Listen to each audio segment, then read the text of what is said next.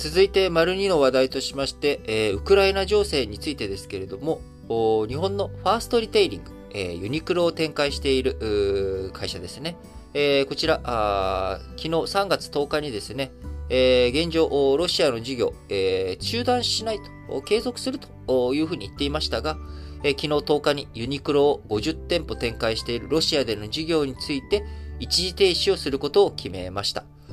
これまでですね、えー、ファーストリテイリング、一般の人々に日常着を提供する使命として、9日まで、えー、店舗の営業を続けておりましたが、深刻化するウクライナ情勢を受けた国際的な非難から修正を余儀なくされた形だということです。えー、ユニクロ2010年にロシアに進出ということで、えー、2021年12月に、えー、この前ですね、欧州最大となる店舗をモスクワで開くなど、ロシア事業好調に推移をしておりました。現地の従業員の雇用や賃金面について生活に不安がないように最大限配慮するということで、え、ファーストリテイリング、ロシア事業についてね、え、継続するということで、この新聞解説ながら聞きでも取り上げ、えー、ま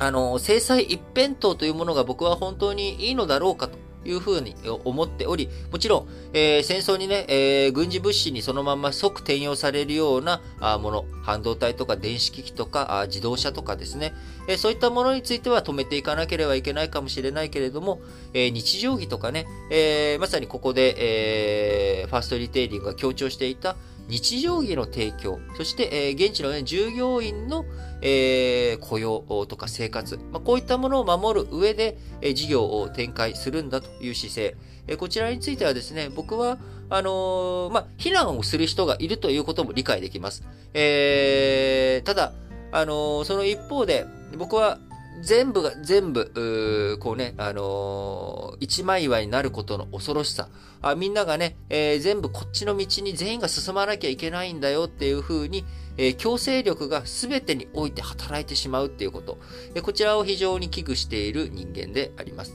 え、そういう中でね、あの、ファーストリテイリングの決断、あその、ロシア事業を継続するっていう決断について、僕は、あのいいことだと思いますと、賛成の弁を述べたわけです。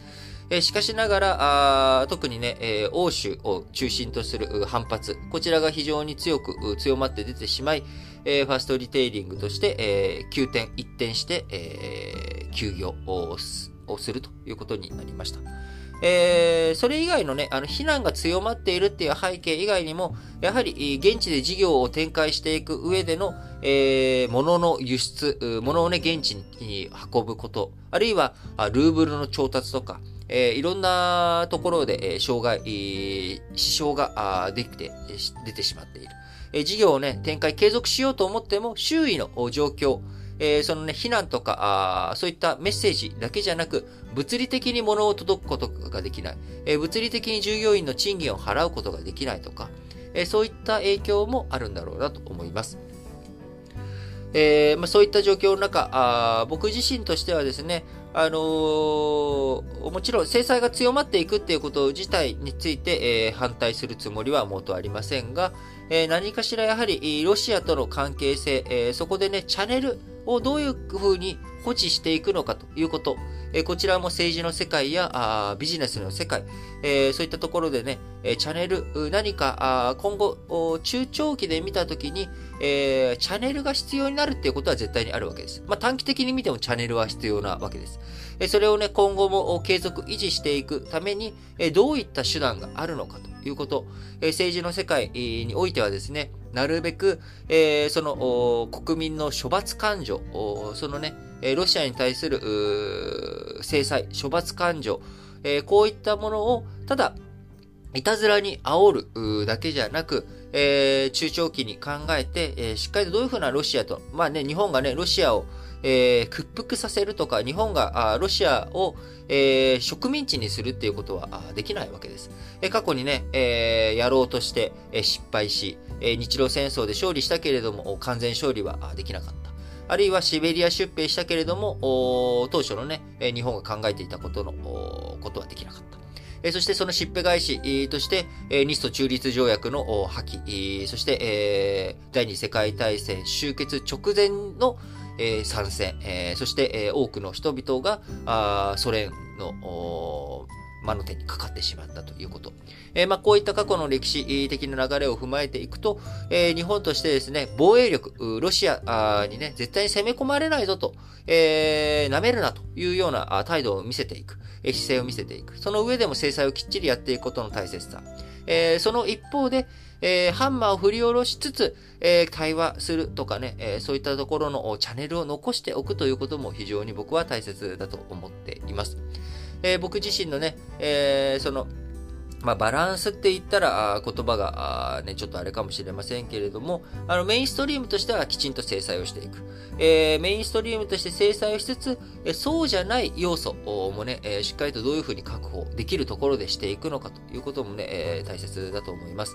え人間関係、にね、よく、この、あの国際関係、えー、国と国との外交というものを例えられますけれども、えー、人間関係と違ってですね、あの人間関係の場合、まあ、1対1だったりとかするわけですけれども、えー、国というものはいろんな考え方をする人たちの集合体であるわけですよね。えー、ロシアの中にはプーチン大統領もいれば、プーチン以外の人もいる。え、そういった時に日本がどういう風な姿勢、え、でいるのか。そこで日本がね、一枚岩として、断固としてこうだという風に思う人たち。え、それがね、70%、80%いることによって、国の主張というものはしっかりと伝わると思います。え、しかしながらその一方で、え、他の可能性もあるんじゃないのと。他のやり方もあるんじゃないのという、えー、そういったものがね、常に残っていく。これが僕は民主主義の健全なあり方。一枚岩にね、え染まってしまうということは、それは形を変えた独裁者を生むことにもつながりかねないと。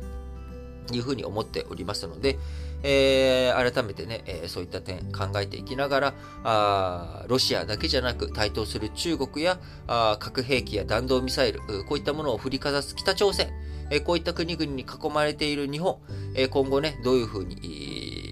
付き合っていくべきなのか、外交を展開していくのか、改めて、えー、ファーストリテイリング、ユニクロのロシア事業の一点休業というニュースを、えー、踏まええー、改めて考え、思いをね、いたしたいと思っております。